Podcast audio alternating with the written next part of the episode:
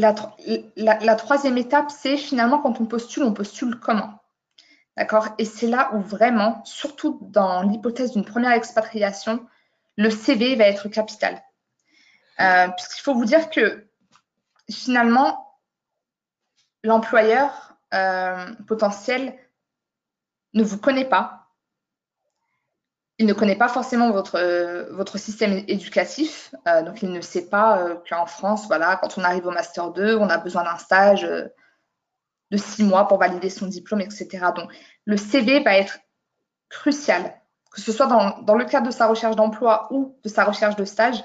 Il va vraiment falloir finalement parler la langue du recruteur et vraiment lui, lui expliquer qui vous êtes et ce que vous recherchez. Donc, si vous recherchez un stage, il va falloir lui dire que, que, voilà, que vous êtes disponible à partir d'une certaine date, que vous recherchez euh, un stage dans le domaine du marketing, du juridique, euh, pour une période de six mois, par exemple, pour valider votre master. Et que vous pouvez vous rendre dans le pays et vous installer dans le pays à partir d'une certaine date.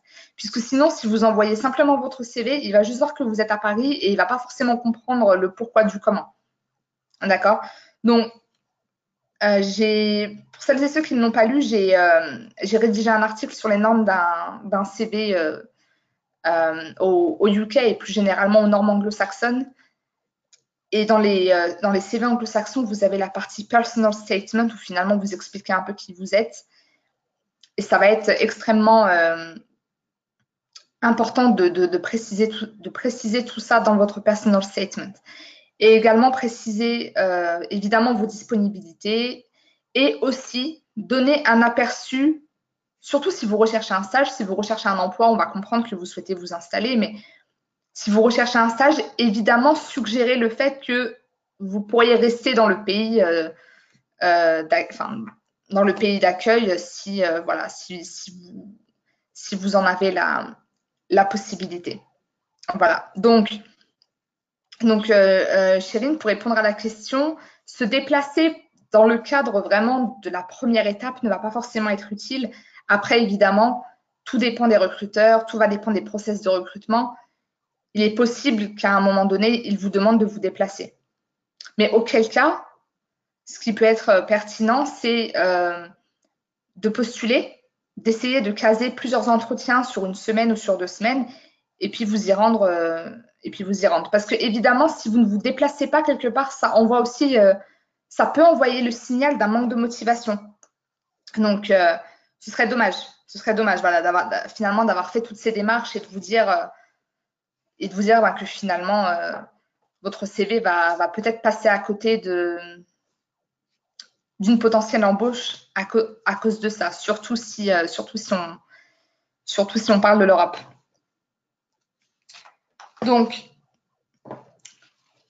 pour euh, finalement, pour continuer sur la partie euh, positionnement, donc, quand je dis que vraiment, il faut euh, expliquer son parcours, en fait, il faut non seulement le traduire, notamment en anglais si vous postulez en Angleterre, mais utiliser leurs termes.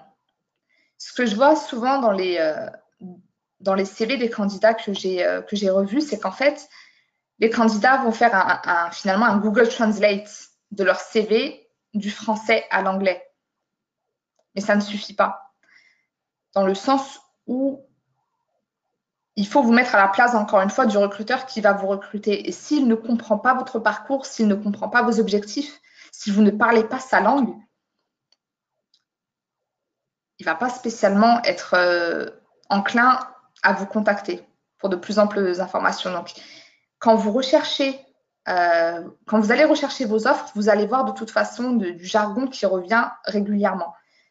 Si on prend l'exemple du juridique, vous allez souvent, vous allez souvent euh, avoir l'aspect euh, drafting contract, drafting et pas writing, par exemple. legal support, voilà, ce genre de, ce genre de mots. Ensuite, si vous êtes juriste dans le domaine financier, il y aura peut-être un aspect compliance aussi qu'il va falloir euh, élaborer euh, dans, votre CV. Euh, si vous utilisez des sigles, je donne souvent l'exemple assez parlant de, l'ONU. Si vous mettez sur votre CV que vous avez je ne sais pas moi, travailler euh, pour l'ONU, si vous mettez ONU, un anglais ne va pas comprendre. Alors que si vous mettez UN, United Nations, l'anglais va comprendre. Il va comprendre le genre de, profil que vous êtes. Donc c'est très important finalement non seulement de traduire votre CV du français à l'anglais, dans une autre langue d'ailleurs, mais aussi contextualiser votre traduction et la rendre euh, et rendre votre CV intelligible pour les recruteurs locaux. Donc pour résumer un petit peu tout ça, en fait, dans une, euh, quand vous êtes dans une démarche de recherche d'emploi ou, de stage, il faut expatrier votre mindset, c'est-à-dire vous mettre à la place du rechercheur d'emploi local. Et la réciproque fonctionne très bien. Imaginez un Anglais qui rechercherait un stage en France, qui va traduire son CV en français, mais dans un français très approximatif, qui ne va pas traduire les sigles, qui ne va pas traduire euh, son diplôme, qui ne va pas s'exprimer sur ses disponibilités, sur ses objectifs, et en plus qui postule sur des sites locaux anglais de, recherche de stage. Forcément, euh, ses, chances de, décrocher soit un stage, soit un emploi vont être diminuées. Donc, il va vraiment falloir euh, finalement se, sortir de cette casquette de français en recherche d'emploi et vous mettre à la place d'un rechercheur d'emploi ou de stage local. Et c'est ça qui va, entre guillemets, optimiser votre, euh, votre succès de réussite à l'étranger. Donc le positionnement, c'est extrêmement important. Voilà, utiliser des, termes adaptés, expliquer son parcours et évidemment communiquer sur vos intentions futures et notamment vos, souhaits d'installation. Ça va aussi les rassurer, puisque parfois ils vont prendre des, stagiaires euh, ou même euh, des jeunes diplômés sur une période de six mois.